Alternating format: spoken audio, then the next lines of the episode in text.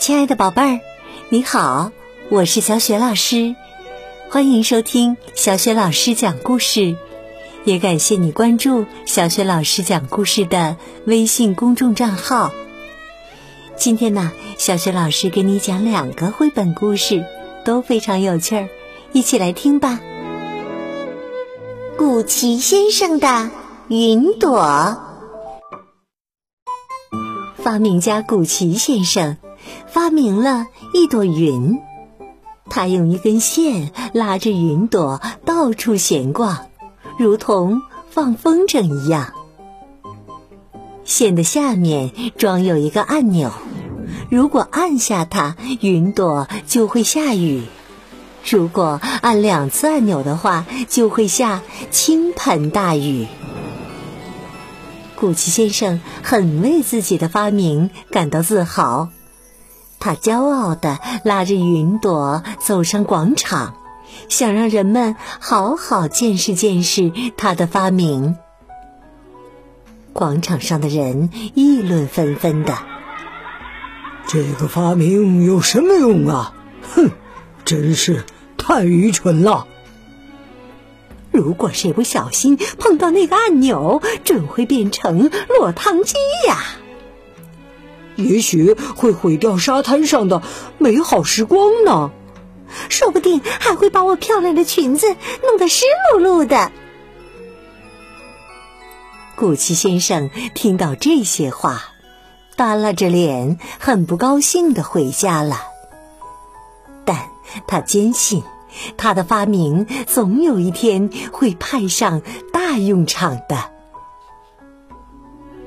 没过多久。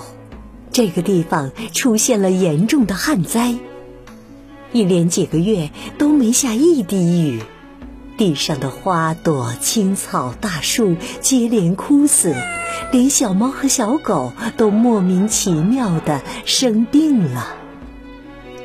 哎呀，这可怎么办呢？这样下去，我们也会生病的。人们焦急的期盼着天空能下一场大雨，盼望着，盼望着，一场大雨终于来了。但这可不是天空的恩赐，而是古奇先生按下了按钮，让他的云下起了雨。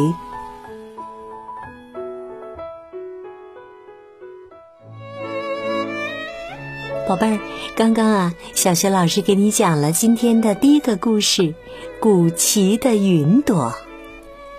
虽然呢，这只是一个美好的童话故事，不过谁又能说这样的云朵以后发明家们发明不出来呢？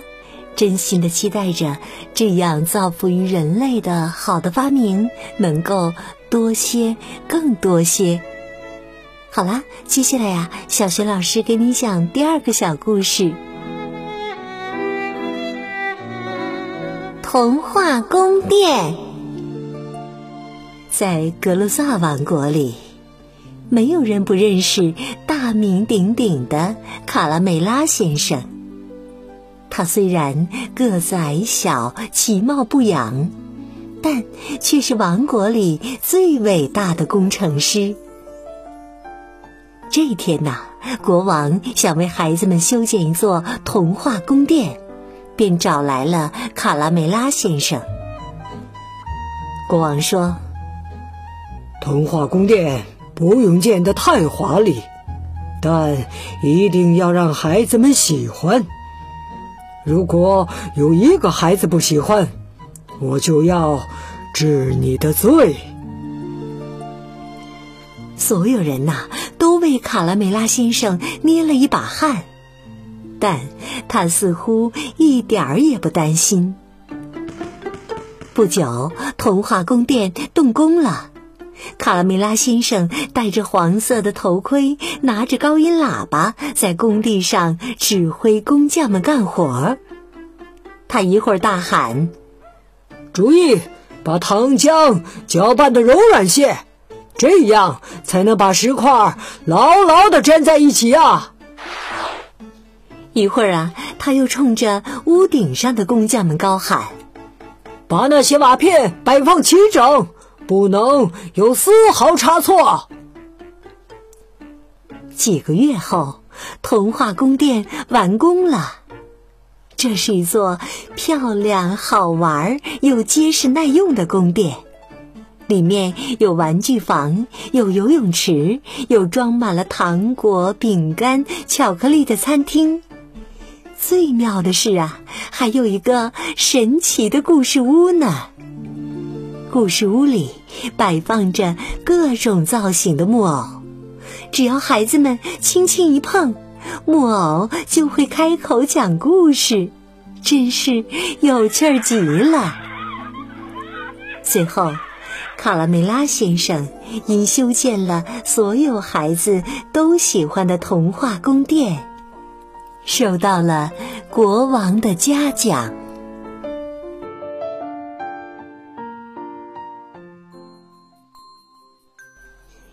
宝贝儿，刚刚啊，你听到的是小雪老师为你讲的两个绘本故事《古奇先生的云朵》和《童话宫殿》。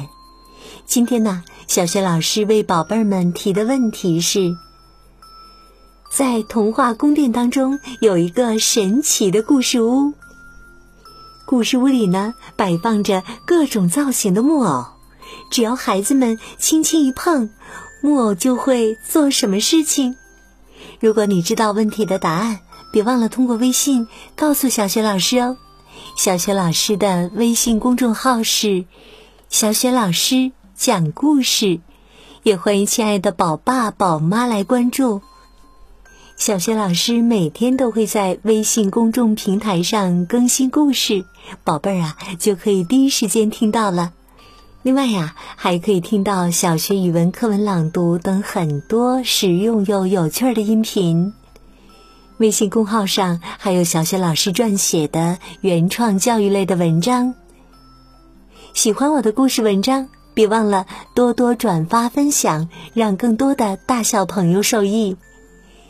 好了，宝贝儿，今天的故事就讲到这里啦。在睡前听故事的宝贝儿，可以和小雪老师进入到睡前小仪式当中啦。今天是谁陪在你的身边呢？和他道一声晚安吧。然后呢，进入到第二步，盖好小被子，闭上眼睛，从头到脚放松身体，发挥你的想象力，想象着你的身体像柔软的棉花糖一样。放松，再放松。祝你今晚睡得香甜，做个好梦，晚安。